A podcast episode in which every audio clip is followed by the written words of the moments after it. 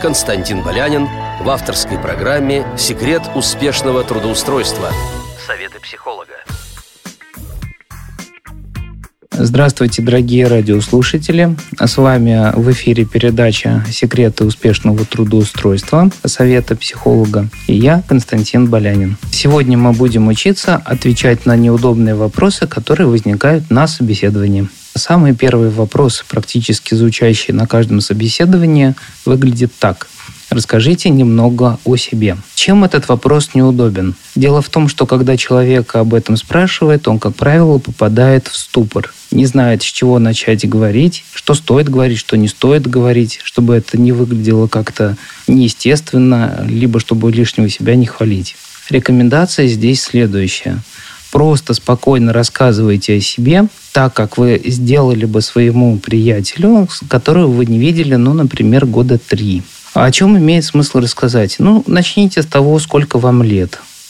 Вы здесь успокоитесь, вы поймаете внутреннюю волну. Вы можете рассказать, какое у вас образование.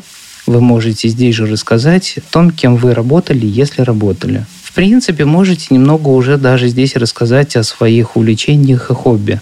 Немного, но так, чтобы это звучало естественно и с любовью. Это позволит вам наладить приятную коммуникацию, приятную позитивную атмосферу в вашей беседе. И еще поймите одну очень важную вещь. Не надо пересказывать свое резюме. Его человек уже и так прочитал, и более того, оно лежит перед ним. Но он хочет в вас увидеть личность.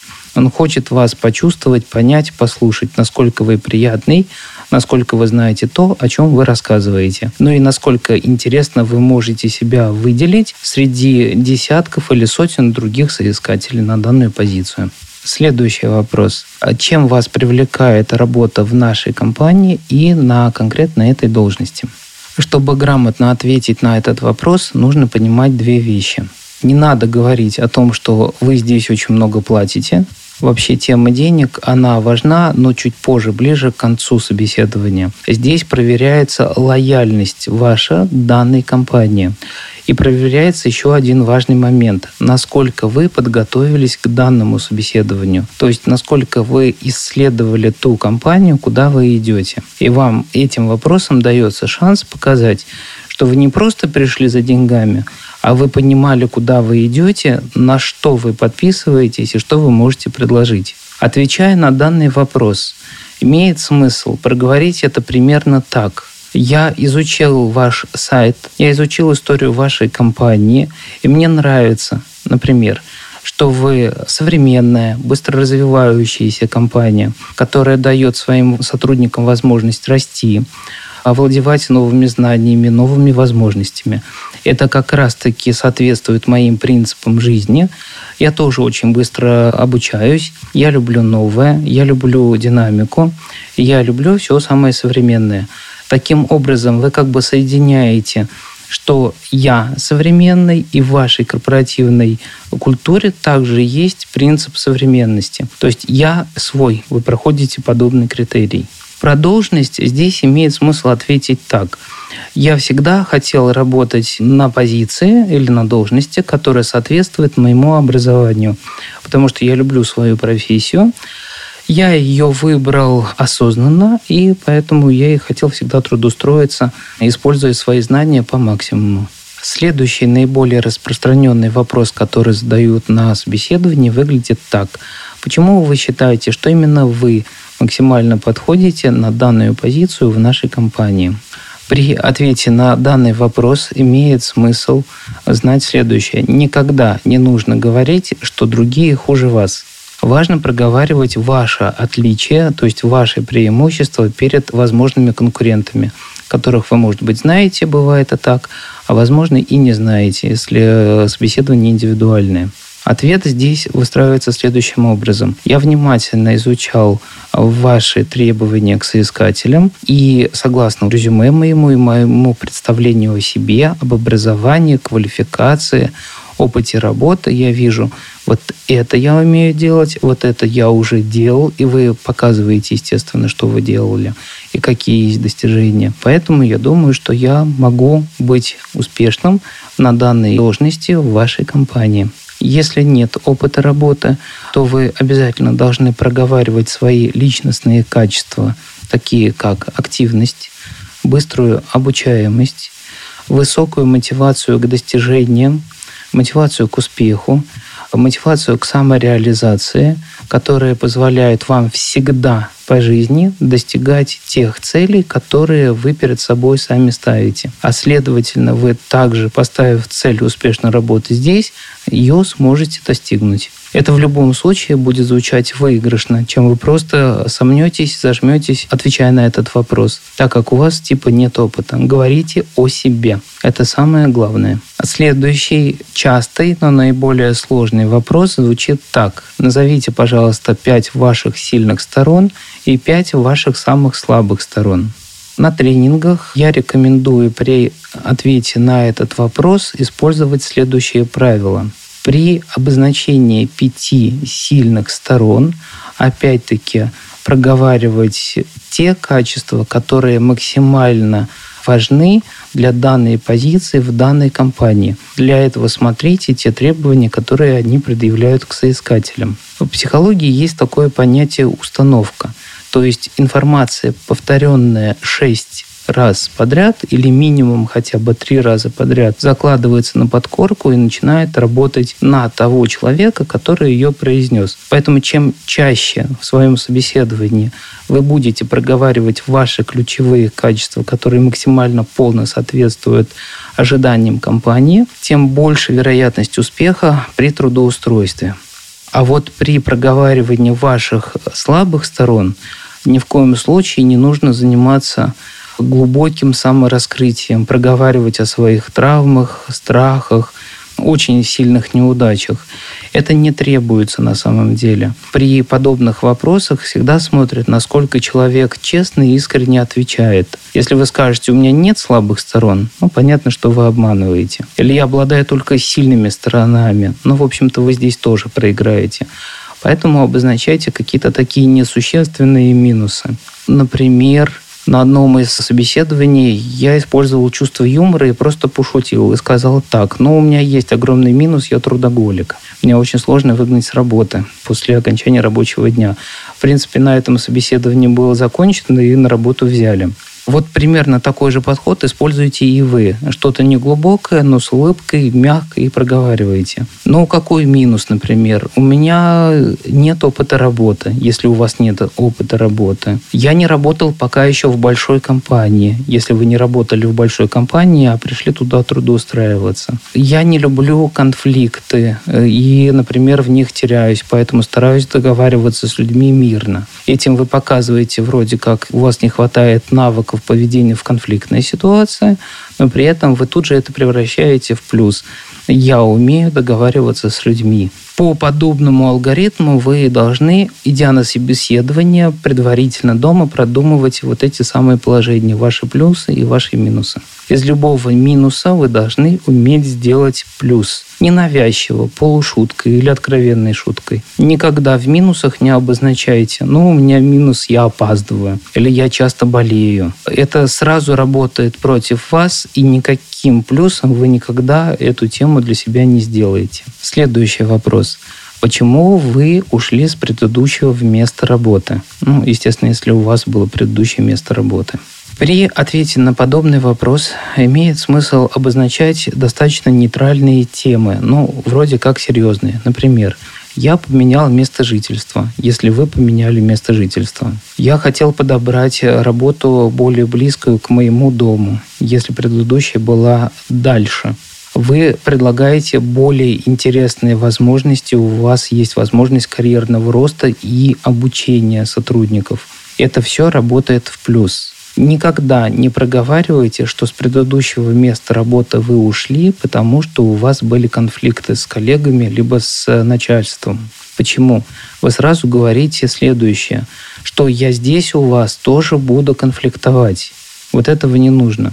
Даже если конфликт существовал, эту тему обходите. Обозначайте, еще раз говорю, нейтральные причины ухода. В принципе, если вы очень уверены в себе и у вас достаточно большой опыт, вы можете честно обозначить, я хочу более высокую зарплату, потому что у меня хватает опыта, квалификации, мотивации, ну и здоровых амбиций на достижение. Вот мне интересна ваша зарплата и ваши возможности. Это тоже можно использовать, не стесняйтесь. Вам также могут задать следующий вопрос. Не помешает ли ваша семья либо личная жизнь для успешной работы, командировки, внеурочные выходы, задержки на работе и так далее? При ответе здесь используйте следующий подход. Прежде чем я для себя принял решение о цели резюме вам, я поговорил с семьей о возможных командировках, задержках, внеурочных выходах. И мы уже продумали то, как мы будем решать возникшую ситуацию. Не употребляйте слово «проблему», ситуацию, потому что проблема, она сразу напрягает чисто психологически. Поэтому, опять-таки, нейтральное положительное слово – ситуация. И если вы действительно продумали, как вы будете выходить из этой ситуации, собственно говоря, тут же можете рассказать. Ну, например, мы можем нанять няню, либо моя супруга или супруг спокойно в это время может оставаться с ребенком, или он ходит в детский сад, либо у нас недалеко школа. То есть нам это мешать никак не будет. Я умею, самое главное еще проговорить, соблюдать границы профессиональные и границы личностные. Поэтому ни то, ни то друг на друга негативно сказываться не будет. Вам могут задать и такой вопрос. Как вы себя видите через 5 ну, или 10 лет? Как в компании, так и в жизни. Это так называемый проективный вопрос. То есть этим вопросом исследуют, какие у вас есть запросы на карьерный рост, насколько вы осознанно трудоустраиваетесь именно в эту компанию, именно на эту должность, и какие у вас есть планы на семейную, на личную жизнь и на место жительства в дальнейшем. Поэтому ваш ответ должен быть достаточно четким, понятным и предсказуемым. Я планирую работать в вашей компании. Безусловно, мне бы хотелось, обретая новые знания, возможности и опыт, постепенно расти внутри компании и в плане должности, и в плане зарплаты. И через несколько лет я вижу себя живущим в этом городе, работающим в вашей компании, но уже более опытным, более зрелым, более взрослым, более образованным. Иногда могут задать и такой вопрос. Какие ваши первые шаги будут на новом месте работы? Здесь пытаются понять, насколько быстро вы можете адаптироваться к новым рабочим процессам и задачам, и насколько быстро вы можете влиться в коллектив. Поэтому имеет смысл ответить так. Я первым делом хочу познакомиться со всеми окружающими меня сотрудниками, наладить с ними нормальный позитивный контакт. Я хочу порасспрашивать о корпоративной культуре, о том, как и к кому обращаться, если возникают какие-то вопросы. Безусловно, я хочу познакомиться с своим непосредственным начальником, выслушать его требования к своим сотрудникам и ко мне в частности, понять, как и где сотрудники получают задачи на день, как и куда они сдают отчеты, какие есть временные ограничения и как разрешаются те или иные рабочие ситуации, когда непонятно, что делать самостоятельно. Достаточно часто на собеседованиях спрашивают, куда можно обратиться для получения отзыва о вашей работе и о вас. Когда вы будете отвечать на этот вопрос, обязательно продумывайте, кто о вас скажет хорошо, а кто из прежней жизни скажет плохо. И те, кто о вас будет говорить плохо, вы, конечно, их из своей жизни вычеркиваете на собеседовании. Контакты, координаты и ссылки на них недопустимы. В конце концов, можно сказать, те люди уже не работают. А вот как раз-таки те, кто может о вас рассказать хорошо, вы о них и говорите.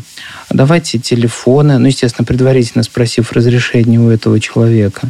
Имеет смысл даже идти на собеседование, подготовив рекомендательные отзывы или письма. Такое тоже можно сделать. И на этот вопрос вы достаете, говорите, вот этот человек даже написал отклик на мою работу или нашу совместную работу. Неважно, это была профессиональная деятельность или волонтерская деятельность, или даже просто отзывы ваших преподавателей, деканов и тому подобное. Все здесь можно использовать, так как проявляется не просто ваш прежний опыт работы, а кто вы есть как личность, как человек, как люди к вам относятся. Секрет успешного трудоустройства. Программа Константина Болянина практически всегда задают вопрос, на какую зарплату вы рассчитываете. К этому вопросу нужно подойти достаточно внимательно и продумать ответ изначально дома. А в передаче о резюме я говорил, посмотрите, какую среднюю зарплату получают люди на вашей позиции. И примерно на собеседование добавьте процентов 10-20 с вами все равно будут торговаться, и вам обязательно нужно показать готовность к компромиссам. То есть готовность несколько снизить свою зарплату.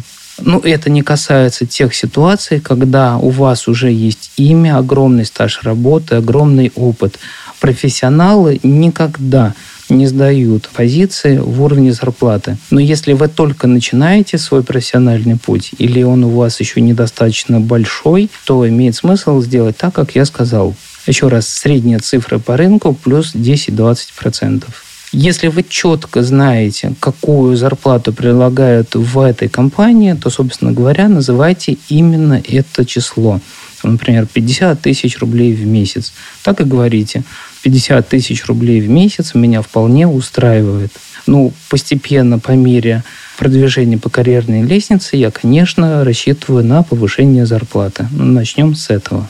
Этим вы обозначите и то, что вы знаете, куда идете, но у вас есть планы для дальнейшего своего профессионального развития. Для того, чтобы понять, какими успехами по жизни вы уже обладаете, вам зададут вопрос, какими наибольшими достижениями вы обладаете, либо вы гордитесь.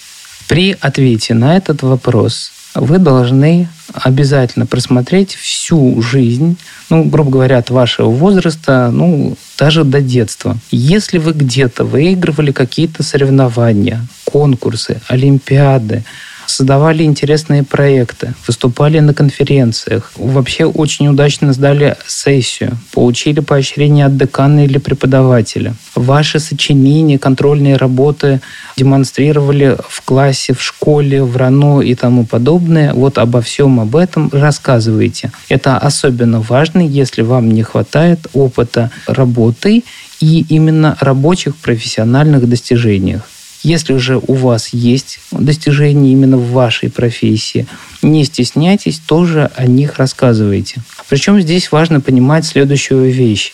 Собеседование – это процесс общения. Следовательно, кинуть две-три фразы короткие «Ой, у меня был большой проект, его круто оценили» не стоит. Расскажите о том, какой проект, как вы выстроили его, кто его оценил, чем он полезен. Чем больше вы рассказываете об этом, тем больше в вашем голосе будет уверенности, тем больше уверенности в вас будет возникать у вашего собеседника. Если же человек хочет уже задать следующий вопрос, он просто корректно вас остановит. Пока он молчит, вы говорите. И даже есть такое правило и у менеджеров по продажам, ну и собеседование – это элемент продажи, только самого себя. Паузы не должно возникать. Пока клиент молчит, то есть собеседник молчит, вы говорите, говорите, говорите, говорите и говорите без останова и о чем угодно. Ну, согласно, естественно, теме вопроса. Здесь то же самое правило. Поэтому к этому вопросу нужно подготовиться дома. Например, возьмите и выпишите все ваши достижения в жизни и научитесь о них рассказывать достаточно интересно и достаточно долго по времени. Достаточно непростой вопрос, который задают на собеседовании, звучит так. Каким, по вашему мнению, должен быть начальник? Этим вопросом проверяется ваша готовность к подчинению, к адаптации к правилам компании, к принятию авторитета в виде начальника. Соответственно, в ваших ответах на этот вопрос должно содержаться максимальное уважение и пиетет перед организационной структурой компании. Например, это может звучать так. Мне важно, чтобы начальник был справедливым, был в меру жестким, был требовательным ко всем одинаково. Я хочу, чтобы начальник мог меня выслушать тогда, когда у меня возникают проблемы, или я не знаю, что делать и вовремя указывал мне на мои профессиональные ошибки, особенно тогда, когда я еще только-только начинаю свой профессиональный путь. На собеседовании вас могут спросить о том, получали ли вы еще предложение о работе, либо приглашение на собеседование, или проходили ли вы собеседование до встречи с этой компанией. Когда вы будете отвечать на этот вопрос, имейте в виду следующее. Ложь очень заметна. Поэтому, если вы предложений не получали, на собеседование не ходили, то ваш неопыт будет очень сильно заметен. Поэтому имеет смысл четко сказать «нет, вы первые». Если же вы ходили на собеседование и предложение у вас еще есть, имеет смысл об этом сказать, потому что, в принципе, это плюс для вас. Это говорит о том, что у вас есть выбор, что вы потенциально интересный профессионал, специалист, человек и уже к вам будет более пристальное внимание, так как включается элемент соревновательности и конкуренции. Ну, чисто человеческая тема. А дай-ка я не дам кому-то чего-то другого. Я сам себе возьму этот интересный э, слиток золота. Вот вы должны стать этим слитком золота. Ну и, как правило, в конце собеседования вам зададут вопрос, есть ли у вас какие-либо вопросы уже к нам. Никогда не стоит говорить о том, что у вас вопросов нет. Это говорит о следующем, что вы не изучали компанию, вы не участвовали в собеседовании, вы не перерабатывали информацию, которую вы получали в процессе беседы или в процессе изучения сайта. Вопросы в беседе всегда у людей друг другу возникают. Поэтому имеет смысл, естественно, несколько вопросов, пару-троечку задать. Пару-тройку вопросов эти должны быть следующие. Во-первых, есть ли карьерный рост? Этим вы показываете, что у вас есть мотивация к достижению, мотивация к развитию. Ну, естественно, вы задаете этот вопрос, если в процессе собеседования эта тема не поднималась. Нормально задать вопрос, есть ли у вас соцпакет в плюс к зарплате? Под соцпакетом подразумевается оплата телефона, обеды, путевки, медстраховка и так далее.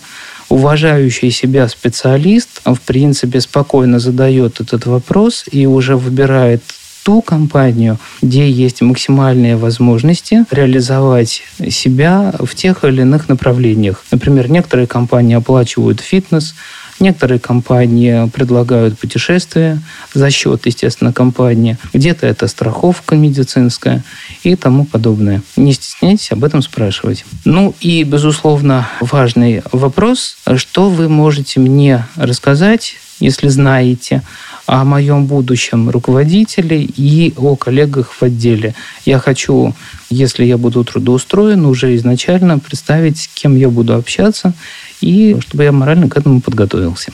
Безусловно, это не должно быть сплетни. Вы запрашиваете нормальную информацию. Именно это от вас и должно звучать. Вам нужна профессиональная информация для быстрой адаптации к коллективу.